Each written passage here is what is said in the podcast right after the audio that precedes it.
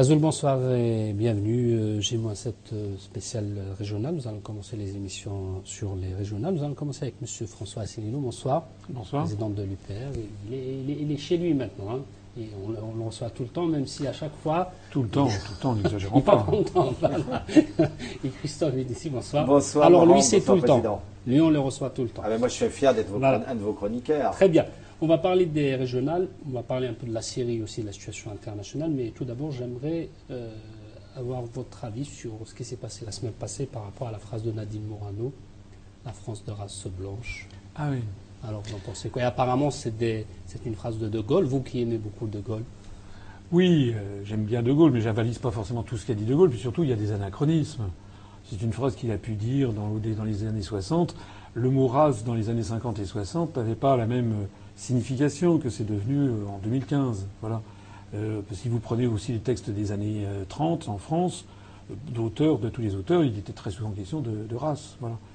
Donc, euh, déjà, c'est un anachronisme. Ça, c'est le premier point. Deuxièmement, euh, ça fait partie de ce genre de, débats qui sont euh, qu'on jette en pâture à l'opinion publique, parce que pendant qu'on fait que les Français se disputent là-dessus, euh, on ne parle pas des vrais problèmes. Voilà. Hein, donc là, pendant on a eu ce genre de crise politique comme il y a en France, euh, ça dure euh, 48 heures, 72 heures, les gens se déchirent, mais pendant ce temps-là, qu'est-ce qui est important? Ce qui est important, c'est que la France piétine le droit international, euh, euh, est, en train de s'effondrer économiquement, socialement.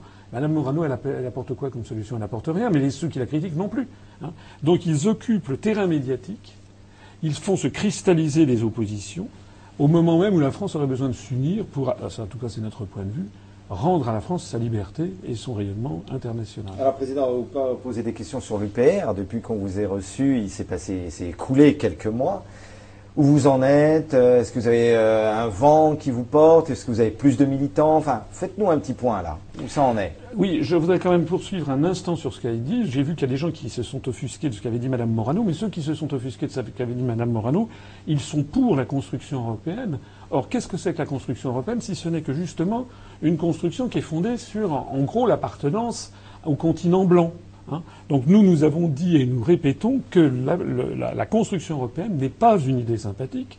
C'est une idée qui nous coupe, par exemple, des pays de la francophonie, notamment des pays du Maghreb. hein? Donc ceux qui c'est assez singulier de taper sur Madame Morano, alors que eux-mêmes en fait défendent le même genre Mais- d'idée, parce que la ouais. construction européenne, même s'ils ne le disent pas, c'est quand même fondé là-dessus. D'ailleurs, Madame Morano, elle est candidate normalement si euh, elle est maintenue au régional, comme vous d'ailleurs.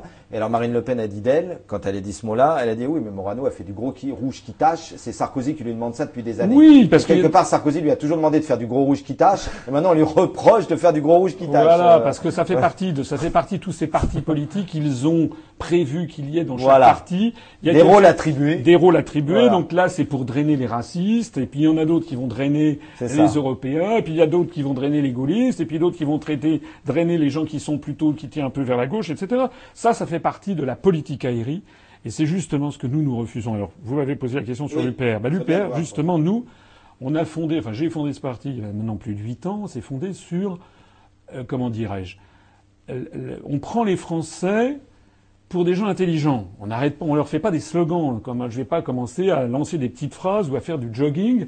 Moi, je parle aux Français, je leur dis voilà ce qui se passe. Et les choses qui se passent en ce moment sont extrêmement graves. Alors effectivement, euh, on, entre dans les détails. J'ai fait, j'ai des très nombreuses conférences qui est sur notre site upr.fr. J'en profite pour signaler que notre site politique est désormais l'un des, de temps en temps, enfin ça dépend des jours, mais le site internet d'un parti politique le plus consulté de France, ce qui est quand même beaucoup. Et pourquoi ça? Bien Parce qu'on explique aux Français ce qui se passe. Ce qui se passe, c'est que les Français ne dirigent plus leur propre pays. Toutes les grandes décisions sont prises soit par la Commission européenne à Bruxelles, soit par la Banque centrale européenne à Francfort, soit par l'OTAN dirigée depuis Washington. Ça ne sert plus à rien de voter euh, pour des élections nationales alors? Alors ça, c'est justement la raison que il y a quelque chose que je voudrais vous dire. Ouais. Et je m'adresse ici aux gens, euh, notamment aux Français euh, kabyles, euh, d'origine kabyle, qui, qui vous écoutent peut-être ou berbères, qui vous écoutent peut-être plus particulièrement, mais à tous les Français, parce que nous sommes tous Français, hein, comme le disait le duc de Berry en 1815. Je voudrais leur dire quelque chose. Il y avait une, une comment appelle-t-on ça, une, une activiste américaine, elle est d'ailleurs pas morte, qui s'appelle Rita Mae Brown, qui a eu cette phrase qui est assez intéressante. Elle dit la folie consiste à faire encore et encore la même chose et à en attendre des résultats différents. Si les Français font encore et encore la même chose, ils auront toujours les mêmes résultats. Qu'est-ce que ça veut dire Je la connaissais d'Einstein, moi. Oui, mais c'est une fausse attribution à Einstein. Qu'est-ce que ça veut dire? Ça veut dire que si les Français, pour les élections qui viennent, s'ils votent encore UMP, enfin les républicains, ils auront les mêmes, la même chose que ce qu'ils ont eu à chaque fois quand ils votaient pour l'UMP. S'ils votent pour le PS, ils vont se faire encore une fois enfumer comme ils l'ont été depuis de très nombreuses années, la dernière fois étant en, 2012 avec Monsieur Hollande qui avait dit, je vous rappelle, euh, que son adversaire c'est la finance. Bon, s'ils votent pour le Front, du Bourget. Voilà, s'ils votent pour le Front National, on aura encore une fois une impasse avec il y aura toujours un scandale et puis ça sera euh, le, le, le comment dirais-je le psychodrame à la française de qui dure depuis 40 ans. Et s'ils s'abstiennent, eh ben, ils laisseront les mains libres au système. Mais, je voulais dire justement, pourquoi quand ils ne veulent pas voter euh, PS, euh, les Républicains ou l'ex-UMP, pourquoi ils, vont plus pour le Front National? Pourquoi ils ne vont pas vers des partis euh, comme vous? Mais comment peut-on voter pour un parti que l'on ne connaît pas? Nous avons affaire à une classe politique qui est, qui est fondée sur, sur la tricherie, le mensonge. Pourquoi des tricheurs? Parce que actuellement, l'ensemble des grands médias c'est-à-dire les grandes télévisions nationales, les grandes radios nationales, et même la presse écrite et magazine, ne parlent que de les Républicains, le Parti socialiste et le Front national. Vous vous rappelez de ce livre de Roger Gérard Schwarzenbach qui s'appelait L'état de spectacle voilà. Il montrait bien ça. Il disait il y a le star système s'est emparé de la politique depuis plusieurs décennies. Et il y a le phénomène des stars. Il y a trois, quatre stars qui occupent le terrain tout le temps. Mais alors, là où je rejoins monde, et je vais vous poser cette question-là, Président, quand même. Quand même, quand il y a une nouvelle offre, qui à droite, qui à gauche, le français ne va pas vers lui. Et c'est vrai que c'est parce qu'on n'entend pas assez. Mais c'est pas vrai. Et, euh, bah, nous avons, nous avons. des nouvelles donnes, ils font tout le temps 0,5. Non mais attendez, nous nous avons, nous avons dépassé les 8780 adhérents. Adhérents, c'est bien. Vous me demandiez des résultats. Ça, les adhérents, les gens vont dire, qui, qui est-ce qui assure que c'est vrai? Mm. ben moi, je vais vous donner quelque chose qui est vrai. Aux élections européennes l'année dernière, au mois de mai 2014, nous nous sommes présentés dans les huit circonscriptions interrégionales et nous avons fait 0,41% des suffrages, ce qui n'est pas beaucoup, mais il y avait entre 25 et 32 listes. Bon. Et puis c'était la première fois qu'on se présentait. Bon. Mais surtout, comment voulez-vous que les gens votent pour un parti dont ils n'ont jamais entendu parler sur TF1, sur France 2, etc. Bon. Là, nous nous sommes présentés, depuis le 1er janvier, on s'est présenté à 15 élections. 14 élections départementales dans, dans 10 régions différentes et une élection législative partielle dans l'Aveyron. Eh bien, nous avons fait en moyenne 1,7% des suffrages. C'est-à-dire que, alors que nous sommes interdits d'antenne sur TF1, France 2, France 3, euh, Europe 1, RTL, RMC, ah, etc. Interdit. Mais Ils ne vous invitent pas. Euh, mais oui, vous n'êtes bah. pas interdit. Vous n'êtes pas hors la loi. Non, non, nous ne sommes pas. Oui, on n'est pas, inter... enfin, pas interdit. Nous sommes de fait. Nous n'avons pas accès à C'est vrai que si votre attaché de presse sonne 15 fois à la porte, si ce n'est 30, si ce n'est 40, et que jamais on vous, on vous ouvre, là, on peut dire que. Mais il y a quelque... Oui, je suis d'accord avec vous là-dessus. Actuellement, nous sommes candidats dans 12 circonscriptions régionales de la France métropolitaine et à l'île de la Réunion. Eh bien, allez aujourd'hui même, vous allez sur le site de l'Express, eh bien, vous voyez que le magazine L'Express refuse de mentionner l'existence de nos candidats. Eh ben, ils ont été prévenus dix fois. Le rédacteur en chef s'appelle M. Éric Métou. Eh ben, M. Métou ne met pas tout, justement, puisqu'il a refusé de mettre. ça, ça c'est quoi? C'est de la tricherie.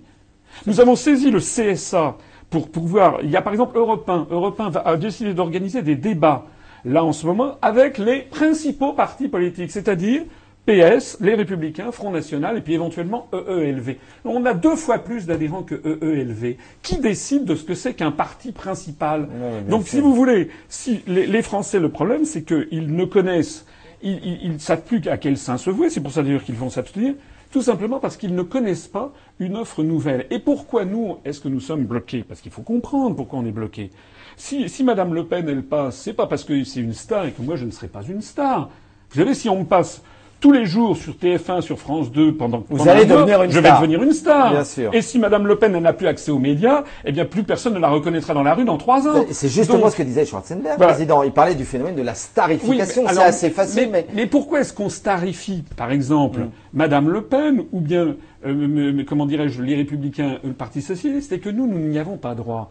Parce que nous, nous avons franchi le mur invisible que l'on ne doit pas franchir dans la société française. C'est-à-dire que nous, nous disons qu'il faut sortir de l'Union européenne. Sortir des trois choses. Voilà. Vous voulez sortir, sortir de, de l'Union l'OTAN européenne, aussi sortir de l'euro et sortir de l'OTAN. Ouais. Et on ne doit sortir de l'Union européenne et de l'euro, on ne peut le faire que par l'article 50 du traité de l'Union européenne. Alors comment sortir aujourd'hui de, de- de l'OTAN? On voit ce qui se passe en Syrie, on va dire un mot. La Russie, les États-Unis, la Chine. Est-ce que la France peut se défendre toute seule? Est-ce qu'elle peut s'en passer de l'OTAN? Mais bien entendu. Attendez, pourquoi est-ce que la France ne pourrait pas se... Je rappelle quand même qu'on a quand même On à en peu près était la sorti trois- un temps. Alors, on était sorti du commandement, Gaulle, on était ouais. sorti du commandement militaire intégré. Ouais, on n'était pas sorti de l'Euro- de l'OTAN. Voilà. Mais pourquoi? Parce qu'à l'époque, c'était en 66. De Gaulle voulait conserver sa liberté, sa souveraineté. Il voulait surtout pas être entraîné dans des jeux d'alliances automatiques. Mais il considérait, et, et force est de constater qu'il avait raison à l'époque, en 1965-66, c'était encore l'équilibre de la terreur. Et la France, elle était, qu'on le veuille ou non, du côté occidental. Donc il y avait objectivement la menace du pacte de Varsovie. Mais aujourd'hui, il n'y a plus de pacte de Varsovie. Aujourd'hui, où est la menace? La menace qui viole le droit international constamment? Ce n'est pas la Russie. Les, pays qui violent le droit international, ce sont les États-Unis d'Amérique et puis malheureusement les, les- les domestiques de Washington que sont devenus euh, la France et le Royaume-Uni. la Russie a, a raison d'aider euh, euh, Bachar al-Assad, écoutez, euh, pendant quatre ans, la Russie n'a pas bougé, ou à peu près pas bougé. On a vu que ça fait maintenant quatre ans que les États-Unis et la France, avec l'intermédiaire notamment de l'Arabie saoudite et du Qatar, ne cessent que de déstabiliser le régime de Bachar el-Assad.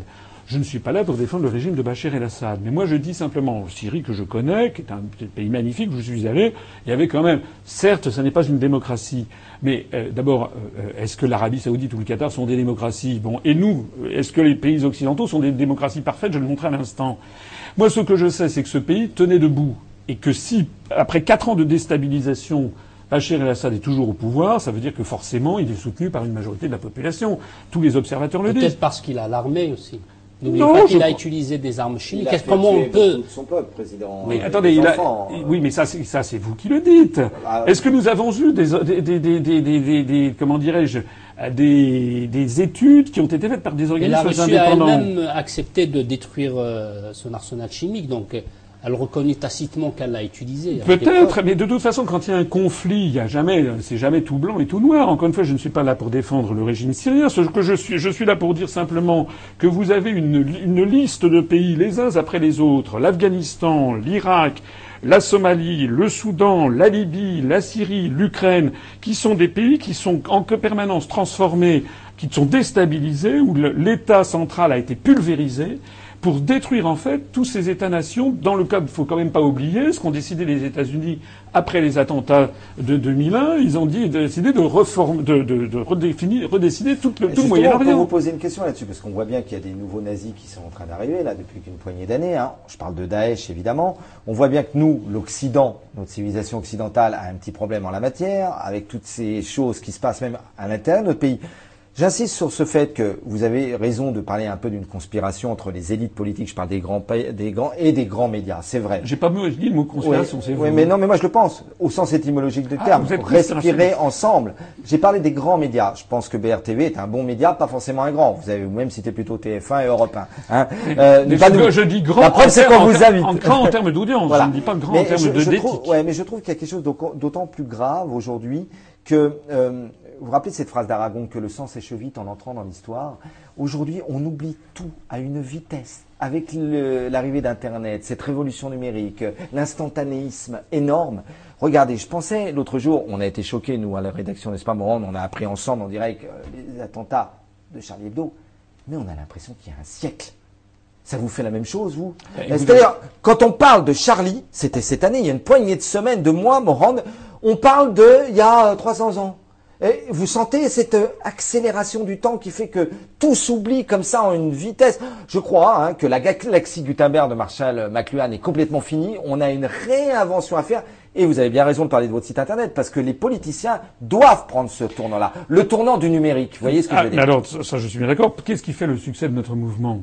Parce que là, j'ai oublié de le préciser, mais si nous nous présentons dans 13 circonscriptions régionales, nous, ça veut dire que nous sommes en mesure de présenter 1969 candidates et candidats. Ah, bravo. Il y a quand même pas beaucoup de partis politiques qui, le peuvent, qui peuvent le faire, et je peux vous assurer que nous sommes le seul parti politique absolument non médiatisé dans les grands médias qui peut le faire. Ça veut dire que nous sommes en train nous, et vous, allez entendre parler de nous de plus en plus, hein, je le dis aux auditeurs, UPR, ils vont en entendre parler de plus en plus parce que nous, nous portons un message de vérité. Et il y a un truc qui est formidable avec Internet, c'est que c'est un, c'est un sérum de vérité.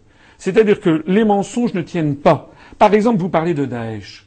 Mais maintenant, tous les gens qui se renseignent sur Daesh, enfin sur cet État islamique, savent que des choses sont pour le moins peu claires. D'où viennent les armements de l'État islamique? Comment se fait-il que ça fait maintenant plusieurs mois, peut-être même ben, un an ou je ne sais plus combien, ou deux ans, que l'armada américaine, l'OTAN n'est pas parvenue à ce que à quoi les Russes arrivent depuis en, en 4-5 jours, ils ont semble-t-il, j'ai l'impression que si ça continue comme ça, je pense que c'est le calcul d'ailleurs de Vladimir Poutine, je pense qu'il va avoir nettoyé l'État islamique en 15 jours, alors que les Américains ça fait un an. Ça veut dire quoi? Ça veut dire que l'État islamique en réalité, il est financé, il reçoit des armes venant de l'Occident. Il est nourri nourri. Pourquoi ça? Parce que c'est la thèse et l'antithèse. C'est un peu l'ennemi extérieur intéressant comme les Américains. Voilà, on le soutient et, on, et, à la fois on le soutient et, on, fait semblant de taper dessus. C'est de ça. Vous savez que l'UNESCO d'ailleurs a signalé que la Syrie est actuellement pillée de tout. Non seulement il y a des destructions de temples à Palmyre. Les destructions de Palmyre, c'est abominable. Je sais, des humanistes comme nous, des gens aimant l'histoire comme nous. Mais les musées, les musées, les musées sont pillés comme ils l'ont été en Irak, et derrière il y a des grandes fortunes américaines ou européennes qui achètent tout ça. Hein hmm.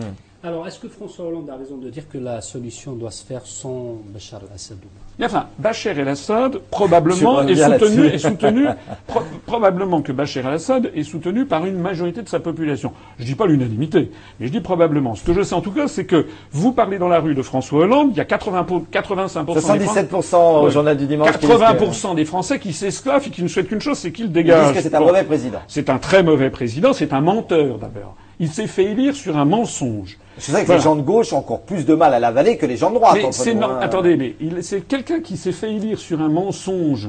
Je pense à une euh, quelque chose. Vous rappelez de l'anaphore, moi président de la République, moi président. Mais c'est pas lui, ça c'était ses conseillers en com.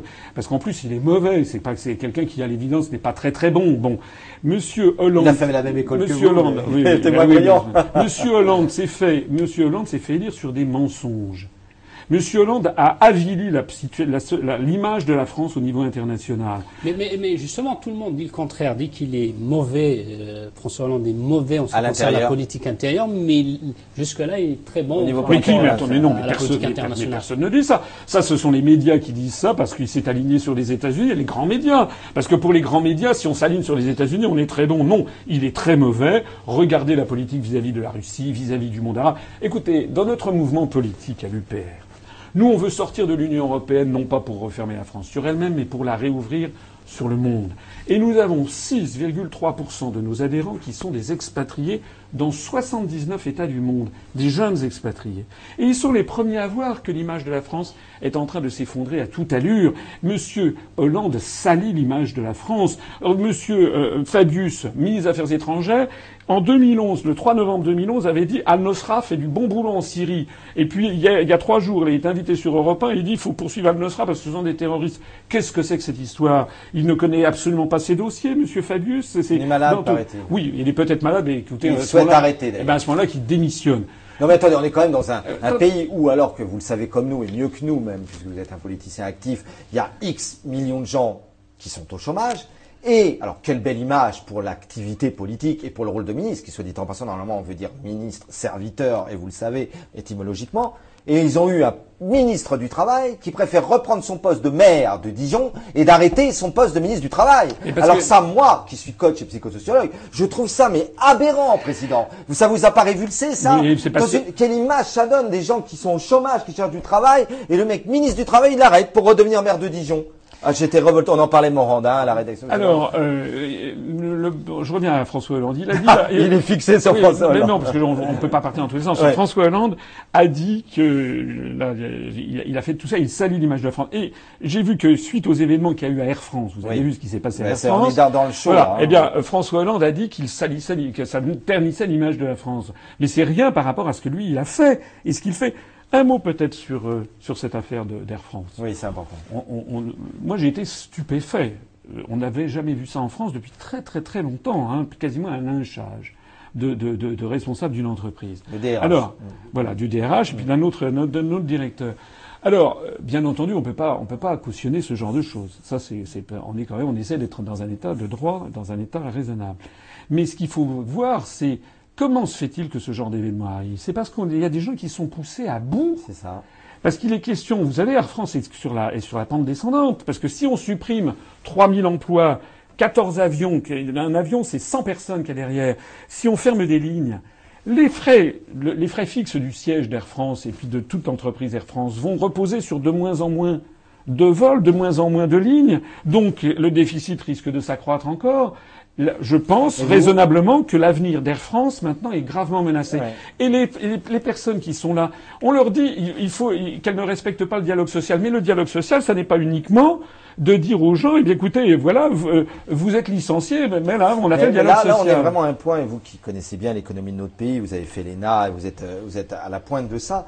On a l'impression, alors sans jouer trop les déclinologues à la Nicolas Balvrez, hein, la France qui tombe, on a l'impression que notre économie va de mal en pis. J'ai des amis, mes meilleurs amis qui ont fait la même école que vous, avec qui je discute, moi c'est plutôt normal sup, le Selena comme vous, et qui nous disent oui, et même on tait on tait aux citoyens, du verbe taire, la réalité de la situation économique de la France pour pas trop effrayer les gens. La France se grécise, excusez-moi ce néologisme. Euh, je suis d'accord. Et, donc, qu'en pensez-vous, Président C'est-à-dire, que le fait que euh, Air France est en train de mourir, vous vous rendez compte? Air France la première chose que j'en pense, c'est que je vais vous donner à l'issue de cette émission un formulaire d'adhésion à l'Union populaire républicaine. bon, parce qu'il faut se mobiliser pour ça. Parce qu'effectivement, vous avez raison, la situation est catastrophique. Il n'y a pas 3 500 000 chômeurs. Il y a, selon les statistiques de l'INSEE, les chômeurs de catégorie A, B, C, D et E, c'est 6 500 000. Si on y ajoute les gens qui ont un tout petit boulot, et encore, ce sont des statistiques officielles. On est peut-être à 7 ou 8 millions de personnes qui sont sans emploi ou sous-employées en France. La misère se répand à toute allure, et ça ne va faire que s'accroître puisque nous avons un euro qui est beaucoup trop surévalué et des politiques budgétaires récessives qui nous obligent à faire la même politique que l'Allemagne. On a des politiques nulles parce que on, a des, gens qui euh, sont. nous avons des lâches. Ah, des, lâches. Nous avons des lâches qui ne font, qui appliquent les décisions qui sont décidées par Washington dans tous les domaines. Notre mouvement politique explique que la construction européenne est pilotée depuis Washington depuis sa création et que l'OTAN et l'Union européenne sont les deux faces, une face civile, l'Union européenne, une face militaire, l'OTAN, les deux faces de même asservissement de l'Europe par les États-Unis. Eh bien ça, il n'y a qu'un seul mouvement politique en France qui le dit. Il n'y a qu'un seul mouvement politique en France qui dit la solution, il faut tout ne va pas s'améliorer d'un seul coup par un coup de baguette magique, bien entendu. Mais la première chose à faire, quand vous êtes dans la panade, c'est déjà de reprendre en main les manettes. Il faut que les Français se rassemblent au-delà du clivage droite-gauche pour sortir la France de l'Union européenne, de l'euro et de l'OTAN. Sinon, qu'est-ce qui va se passer?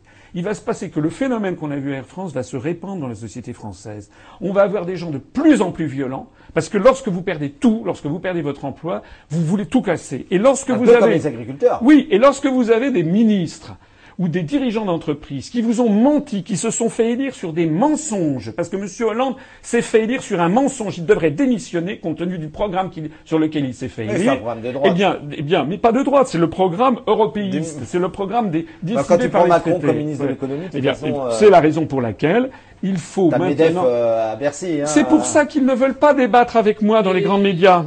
François Hollande, on dit aussi que François Hollande a bien travaillé pour la Grèce. C'est un peu grâce à lui. Euh, alors, on peut vous interroger sur la Grèce. Euh, alors d'abord, d'abord, d'abord, si vous voulez, soyons sérieux. Au niveau mondial, M. Hollande pèse une plume. C'est un paltoquet. C'est la France pèse de moins voilà. alors. Bon. Donc ceux qui pèsent au niveau mondial, c'est les États-Unis d'Amérique, c'est euh, la Russie, c'est la Chine, c'est bientôt l'Inde, etc. Et puis c'est en Europe, vous avez un petit peu le gouvernement allemand, mais euh, nous, nous, nous, ne sommes pas de ceux qui pensons que l'Europe est à la botte des Allemands. Euh, c'est vrai que l'Allemagne impose ses directions parce que c'est la principale économie, mais l'Allemagne elle-même est sous la tutelle de Washington. Voilà.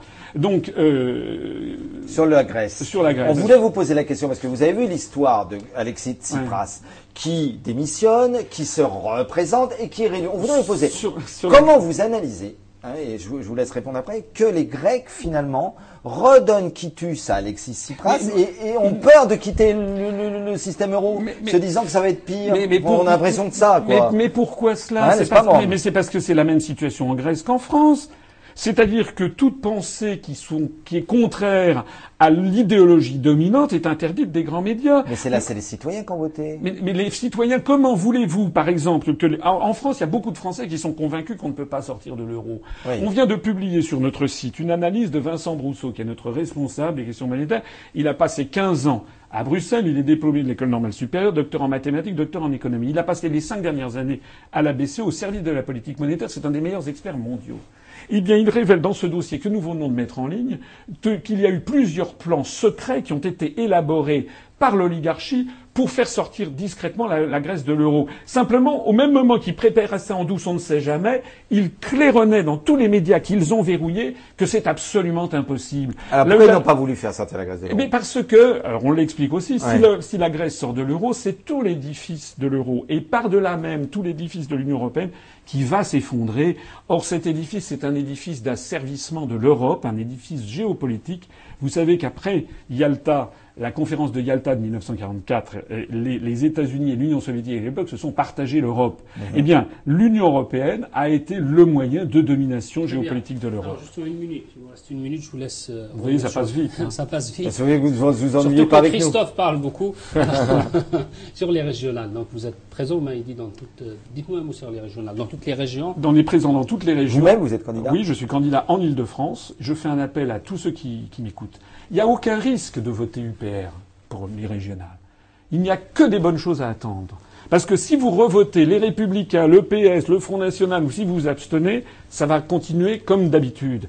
Si en revanche les électeurs votent pour nous, ils vont voter pour un parti qui ne les a jamais trompés et qui ne s'est jamais trompé.